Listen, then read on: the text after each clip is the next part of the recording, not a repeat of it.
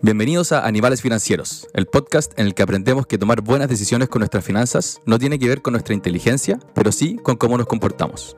Esta semana vamos a analizar los distintos tipos de activos en los que podemos invertir nuestros ahorros y cómo tenemos que tomar la decisión de distribuir nuestros ingresos. Esto es Animales Financieros.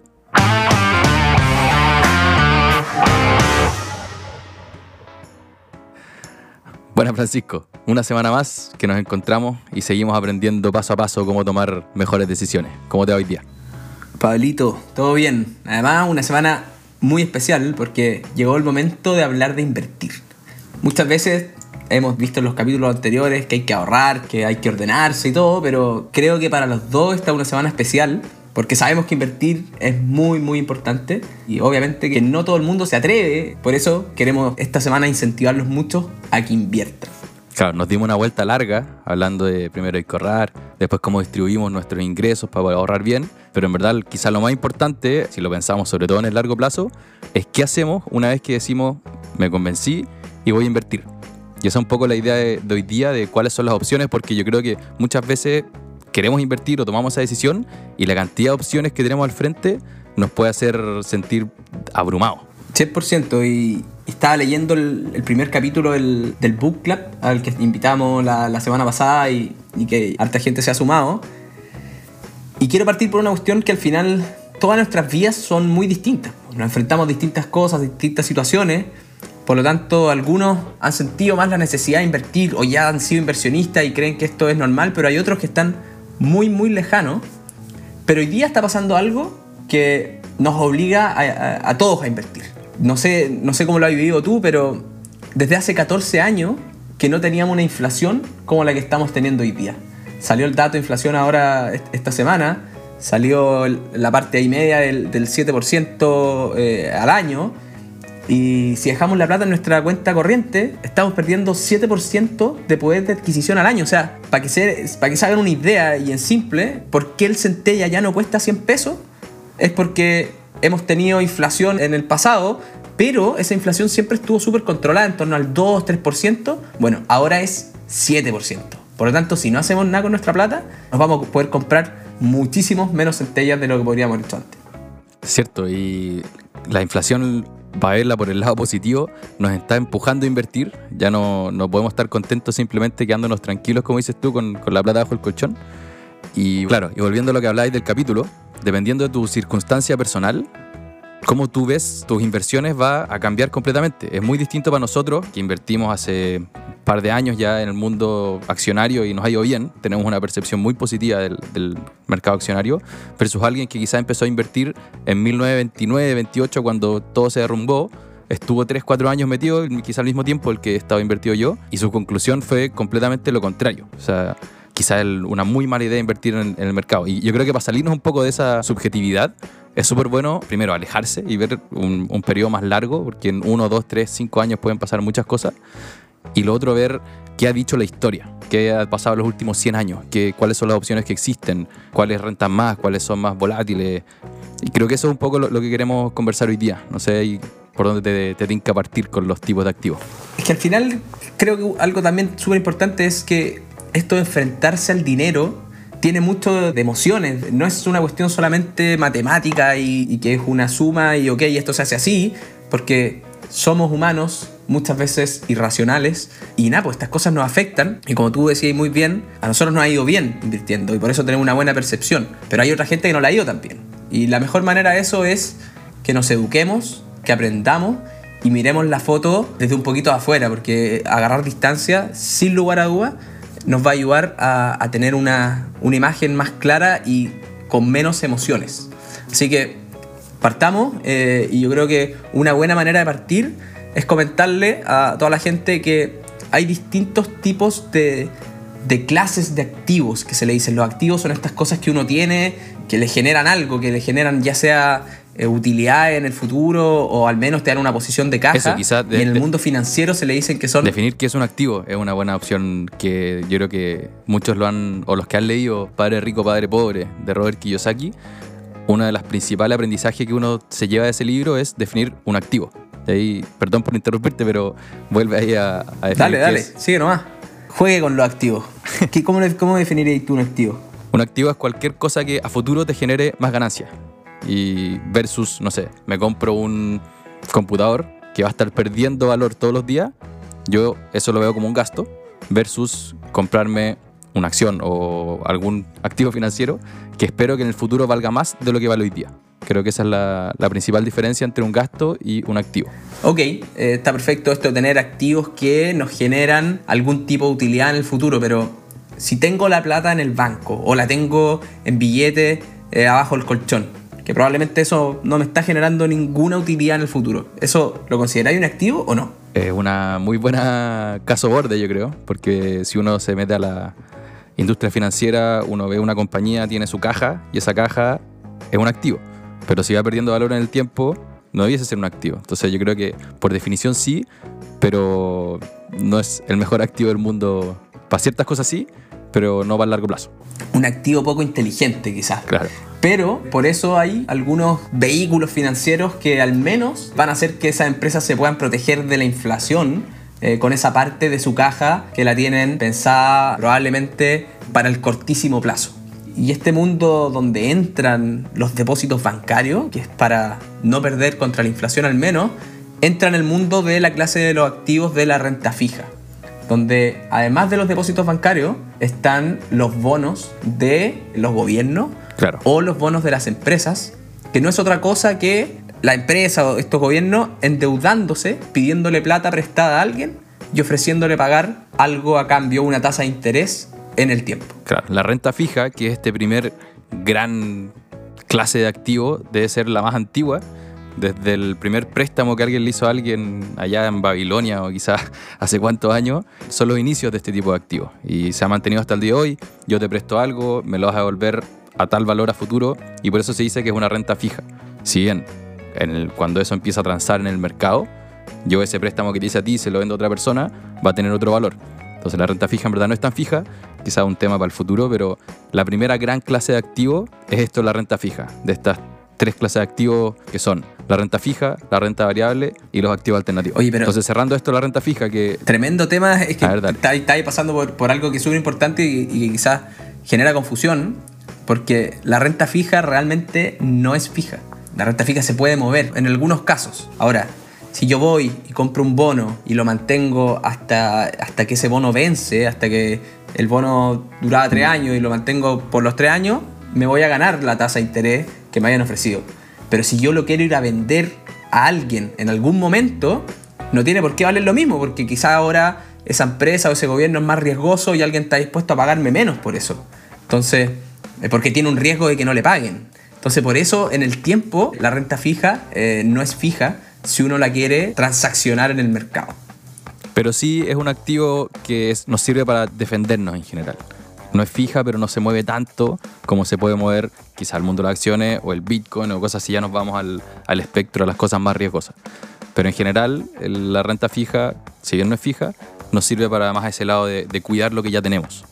Versus la renta variable. Y para ponerle número, para que la gente se pueda ir con, ok, los depósitos, inflación. Y la inflación depende, porque puede estar en un 2%, ahora está más cercano al 7% y probablemente los depósitos van a dar, van a dar bastante más que lo que estaban dando a su tiempo. La renta fija. Si le tienes que poner un número de retorno promedio al año. Yo, tú, y yo sabemos que a veces puede dar más y otras veces menos, pero de largo plazo. En promedio de la renta fija de largo plazo. ¿Cuánto le pondrías tú? ¿A cuánto la gente debería esperar rentar su plata? Claro, hablemos sacando de la ecuación la inflación, que al final eso es hablar en términos reales en vez de en términos nominales. Entonces yo creo que si hablamos en términos reales sin inflación, eh, nos podemos sacar ese lado de la conversa que si no se puede ir todo el rato para allá. Pero yo creo que la renta fija debiese aspirar a un retorno real cercano al 2-3%. Perfecto. Eso más lo que tengamos en, Chile de UF o en cualquier otro país de, de inflación. Perfecto.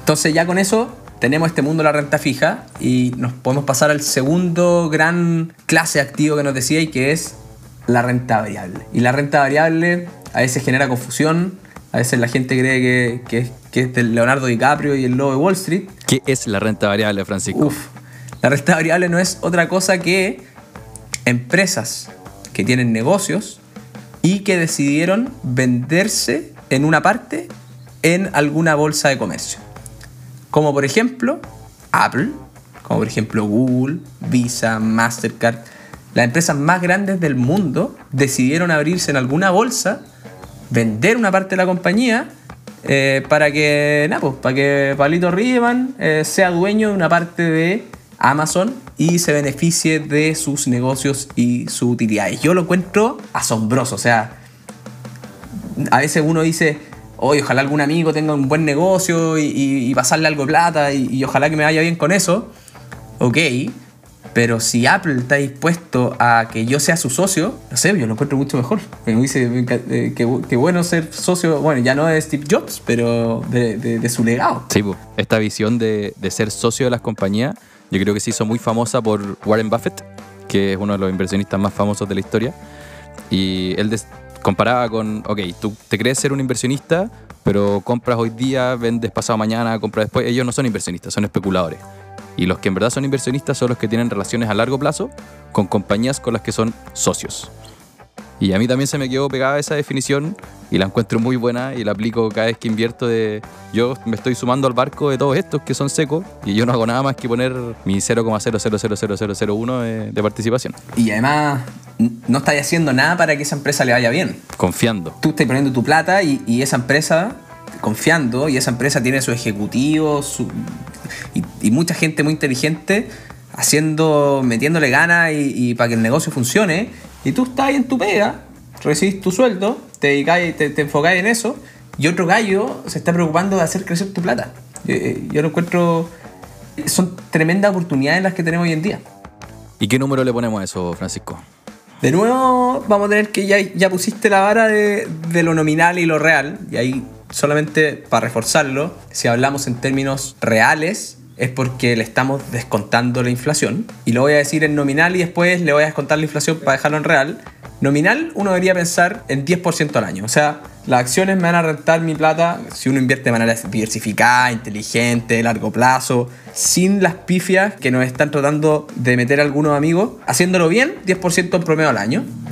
Si tú le sacáis la inflación, pongamos una inflación de 3% al año, debería rentar en torno al 6 y al 7% anual, de manera real. O sea, eso, vas a ganar de poder adquisitivo con tus inversiones en renta variable, acciones, empresas, todo sinónimo que a veces nos confunden, pero que, significan exactamente lo mismo. Perfecto. Y ahí un detallito, yo creo, ese 6-7%, lamentablemente no lo podemos llegar y firmar todos los años, ¿o no? O sea, van a haber años que nos va a ir increíble y van a haber años que nos va a ir pésimo. No va a ser siempre igual. Y eso hay que tenerlo súper claro. O sea, si uno es inversionista en acciones, tiene que dar por sentado que en algún momento va a llegar la noche, vamos a sufrir, lo vamos a estar pasando mal, y ahí es cuando tenemos que aferrarnos a nuestra convicción inicial. Yo estoy invirtiendo en esto porque es de largo plazo, no estoy invirtiendo en esto para hacerme millonario de un día para otro, esto no es un juego, sino que me estoy convirtiendo en socio de empresas que tienen buenos negocios y que ojalá que en el largo plazo les vaya bien para que todos nos beneficiemos. Buenísimo. Entonces tenemos renta fija, 2-3% al año, más defensivo, varía un poco menos si ya no es 100% fijo. Después tenemos la renta variable, que aspira a, una, a más rentabilidad, pero con una variación más alta, 6-7% al año de retorno en términos reales, descontando la inflación. Y nos queda la tercera gran clase de activos, que son los activos alternativos. Y aquí, como tú bien dijiste, vamos a tener años malos en el mundo del mercado financiero, de invertir en acciones. ¿Y qué nos va a ayudar a pasarlo menos mal en esos años? Es diversificar nuestro portafolio de inversión. Y ahí es donde entra a jugar este mundo de los activos alternativos. Una clase de activo que tiene una parte más antigua, por decirlo así, y una parte que es muy moderna y que cada vez más inversionistas están pudiendo acceder. Así que vamos a tener que abrirla un poquito y, partir primero por los commodities el oro, el petróleo, el cobre, etc. Uno puede invertir en eso. De largo plazo, la verdad que si uno lo compara con las acciones, no se compara. O sea, las acciones andan muchísimo mejor, pero sí te ayudan a... No tienen una tendencia clara. Exactamente, pero te ayudan a pasar esos momentos malos que tienen las acciones en ciertos momentos y ahí te defienden. Entonces tienen un rol de, defendernos en, en momentos difíciles, pero claro, no tienen una tendencia positiva de largo plazo porque, nada, el oro puede subir, puede bajar, pero, no está generando valor. El, oro no tiene un negocio per se. Claro, pero históricamente sí ha tenido una correlación negativa con el mercado accionario, lo que significa que cuando cae el mercado accionario, el oro sube y eso te ayuda a largo plazo no comerte tan feo esas caídas. Y creo que históricamente de los activos alternativos debe ser quizás el más famoso, en conjunto también con la inversión inmobiliaria, Sí. que es el, el otro La, gran conocido de, de este mundo. La que mucho ocupamos al, al comienzo de nuestra historia inversionista. Yo lo primero que hice fue eh, agarrar mi motito amarilla eh, cuando empecé a trabajar. Me fui a buscar algún departamento que, que encontrara al desde y me compré departamentos para inversión pensando que así iba a solucionar mi problema de- del futuro, de, de cómo invierto, etcétera. Eh, la verdad que hace poco vendí, me fue más o menos bien, pero si hice los números y la verdad que incluso en acciones hubiese rentado un poquito más. Ahora, tiene la gran gracia que cuando tú compras un departamento te obliga a disciplinarte. O sea, el dividendo lo tenéis que pagar todos los meses al banco, si no te van a ir y te van a quitar el departamento. Otra opción es hacerlo a través de fondos que están más diversificados y que invierten en arriendos de oficinas o otros fondos inmobiliarios que son eh, pensados en hacer edificios y después venderlo. Entonces se puede, en, es- en esa parte se podría acceder de distintas maneras. Claro, lo que dice históricamente es que el retorno del mundo inmobiliario ha sido un pelito por debajo del, del mundo accionario. Si hablamos de un 6-7%, el, el mundo inmobiliario debe ser un, un 5-6%.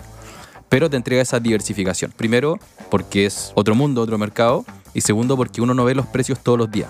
Y quizás eso es el, mayor precio que uno paga al invertir en el mercado accionario, que uno puede ver que un día cae 2%, después cae 5%, después cae 3%.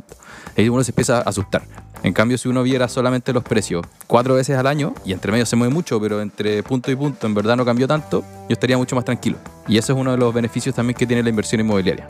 Que uno se puede quedar tranquilo, van creciendo de valor lo- nuestros activos y en un camino paralelo al resto del, mercado accionario. Hay harta gente que sabe harto de este mundo inmobiliario y de repente eh, podríamos invitar ahí a nuestro amigo Francisco Ackerman en algún momento porque ellos se han metido harto, le han dedicado hartas horas eh, y también entienden que, claro, es una parte de tu portafolio total. Probablemente tener una propiedad, quizás dos, está perfecto dentro de nuestro portafolio total. Ahí hay que pensar que uno ojalá se pueda comprar su casa y eso ya empieza a tener riesgo inmobiliario y probablemente ahí es mejor diversificar con otro tipo de activos después, pero, mm, pero estaría bueno que trajéramos algunos expertos también en, en otras materias. Sí, eh, Francisco sabe muchísimo esto, así que yo feliz de que po- podamos armar alguna conversación. Y también ahí creo que si enumeramos todos los tipos de activos, quizás estemos hasta mañana, pero el otro gran que se abre a discusión y el más nuevo, el, quizás el, hoy día que está más en boga, que son los criptoactivos, partiendo por el Bitcoin. Qué tremendo tema lo- las criptomonedas.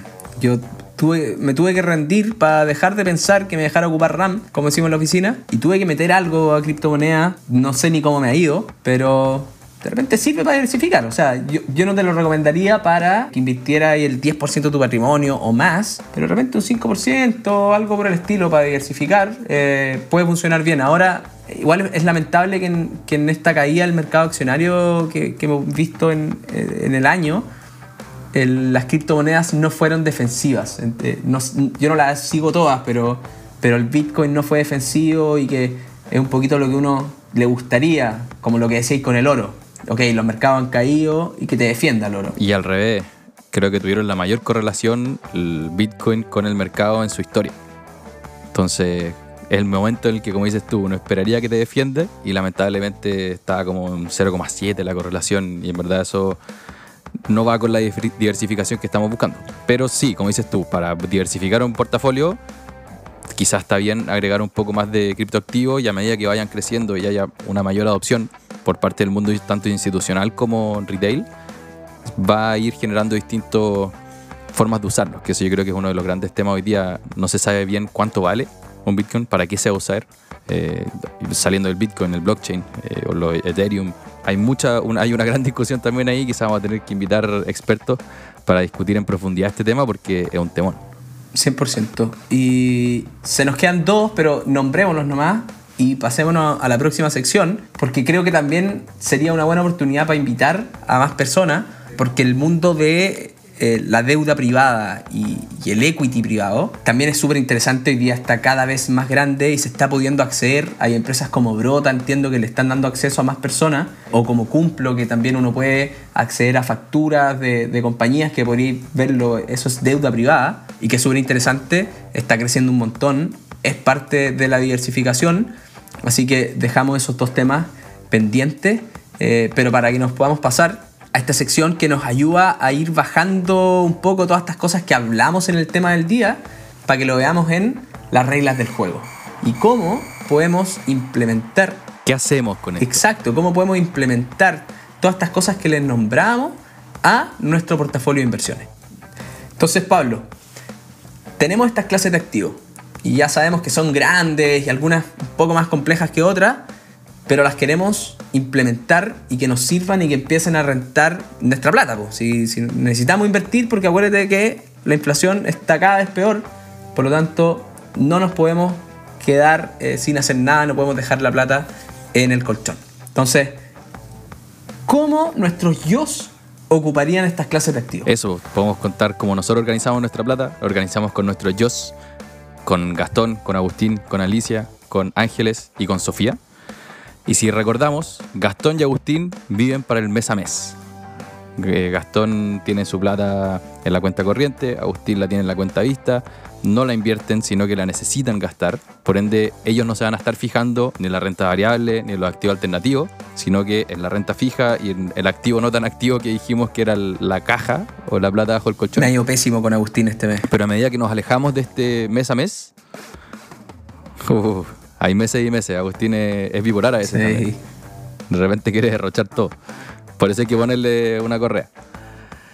Entonces, si nos alejamos y, hablamos de Alicia, que es ya nuestras metas de mediano plazo, pensando en las vacaciones del otro año, sí podemos pensar en rentabilizar un poco nuestros ahorros. Y ahí nos va hacer, quizás hacer la mitad renta fija y la mitad renta variable, que nos va a entregar un poco de retorno. Nosotros vamos a poner la mayoría de lo, de lo que ahorremos para las vacaciones pero quizás Alicia nos va a ayudar con un 10% de eso. Y eso lo pusimos en renta variable. Exacto, y ahí igual depende mucho de ustedes como inversionistas. Si ustedes no soportan ver que esta cuestión se pueda mover un 1% al día de repente, eh, es mejor que eh, Alicia vaya completamente a esta parte de renta fija, que no sufra ustedes van a tener que poner más plata para financiar sus vacaciones o, comprar, o cambiar la tele, pero es más importante que duerman tranquilos, pues si esta cuestión no es para pasarlo mal. Tal cual, y hablando de dormir tranquilo, esa es la pega de Ángeles, por ende se podrán imaginar que nos vamos a cargar hacia el lado de la renta fija de nuevo, porque si es que necesitamos ocupar nuestro colchón de emergencia y justo el mercado cayó y lo teníamos en renta variable, es el anti-Ángeles.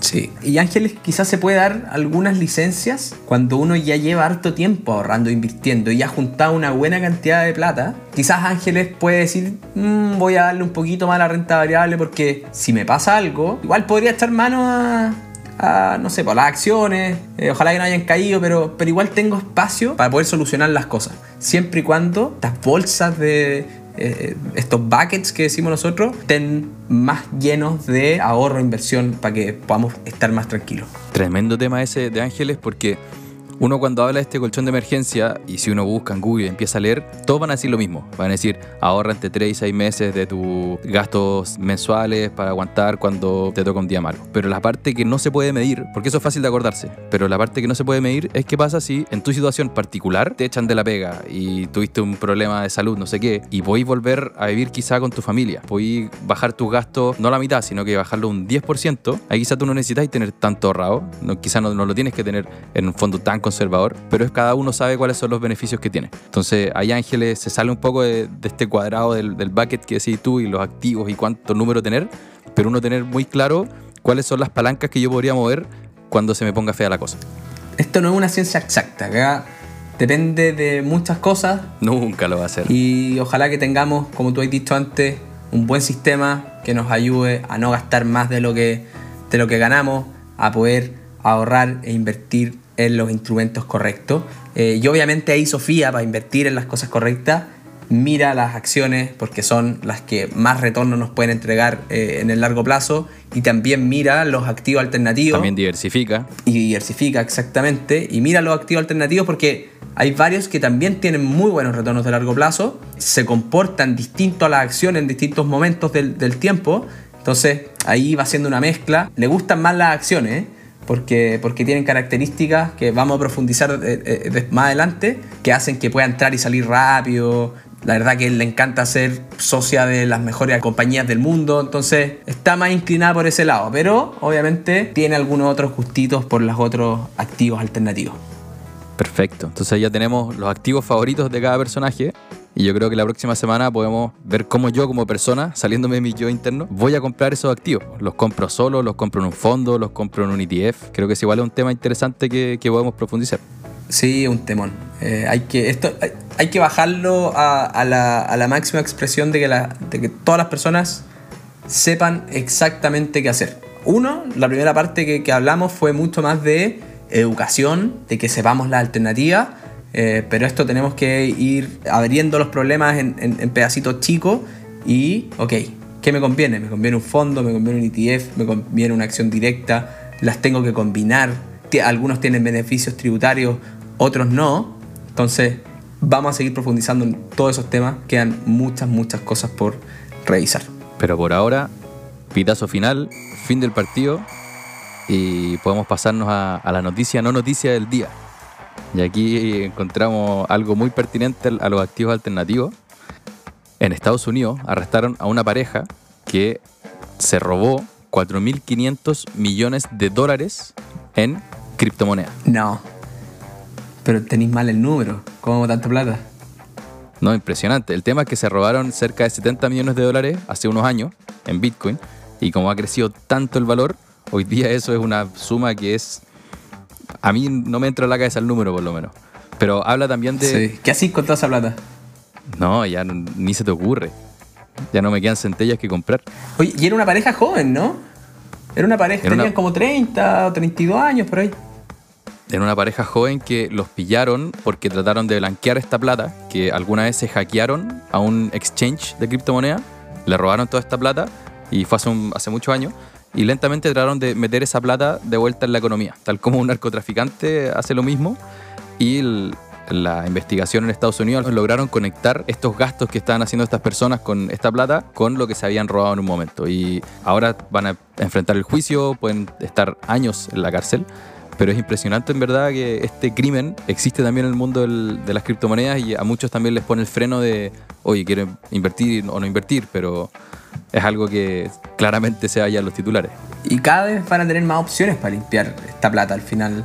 Eh, yo veía que habían comprado, no sé, gift card creo en Amazon, eh, iban a bares y, no sé, lugares que, que, podíais pagar en Bitcoin. Entonces tenían un sistema eh, bien, bien complejo y estoy seguro que Netflix prontamente va a salir con, con un documental así como este, el, el ladrón de Tinder, no me acuerdo, no me acuerdo bien el título, eh, o también creo que Disney va a sacar uno de, este Etéranos. Eh, este caso está, está pintado para una miniserie. Está pintado y habla como nuestra sociedad también se está yendo a, a un mundo digital. Ya sea en crimen o no en crimen, pero van a salir más de este tipo de cosas. Así que si tienen eh, criptomonedas, ojalá que las tengan bien seguras, en, ojalá con, con, algún tipo de respaldo y que no sea una parte demasiado importante de su portafolio. Perfecto. Y con eso, Francisco, nos podemos ir a la, parte final, a la cajita de Pandora, a la sorpresa de la semana. Y mi pregunta hoy día es súper simple. La está esperando. Sí, hoy día va a estar tranquilo. Te quiero preguntar, mirando de los ojos, ¿la pizza lleva piña o no lleva piña? que yo te diría que no, pero alguna vez la probé y no me disgustó para nada. Bien, yo soy fanatiquísimo de la pizza con piña. Pero entiendo que la mitad del mundo le gusta y la mitad no. ¿Hay números de eso? ¿Hay estadísticas? No, no sé. Ah, ya. Pero es una estadística completamente inventada, yo creo. Te tiraste un tollo. Pero está bien, en esta parte tenemos espacio para jugar un rato. Sí. Pero nada, pues, para la próxima vez que nos juntemos, mitad de pizza con piña y mitad sin piña. Y ahí vemos qué, qué nos gustó más ese día. Me parece perfecto. Y eso, esperamos que se hayan entretenido, que hayan aprendido de este mundo de los activos financieros. Si les gusta el podcast, si les gustan los capítulos, felices de que nos compartan, de que la apreten seguir la campanita también para que vean los capítulos que en teoría salen todos los viernes. Vamos a mantener nuestra disciplina. Oye, sí, además eh, hemos tenido súper buenas. Para mí una sorpresa súper positiva, que harta gente está siguiendo el podcast. Al final uno empieza a hacer esto, no sabe si va a funcionar, si está hablando puras tonteras. Pero al parecer hay mucha gente interesada en aprender de, este mundo, de las inversiones, de controlarse y de todo este mundo de estamos hablando de estos animales financieros invirtiendo. Así que nada, pues, yo al menos estoy súper contento con lo que han sido esta semana. Igual más contento de los resultados y todo. Creo que el proceso lo he pasado increíble y mientras nos siga gustando vamos a seguir poniéndole corazón, esperando que vayamos mejorando también capítulo a capítulo. Pero por ahora nos despedimos. Soy Pablo Riemann y aquí junto a Francisco Verdugo y en la producción Rodrigo Aguilar los dejamos y nos vemos el próximo viernes en una nueva edición de Animales Financieros. Nos vemos. Animales. animales.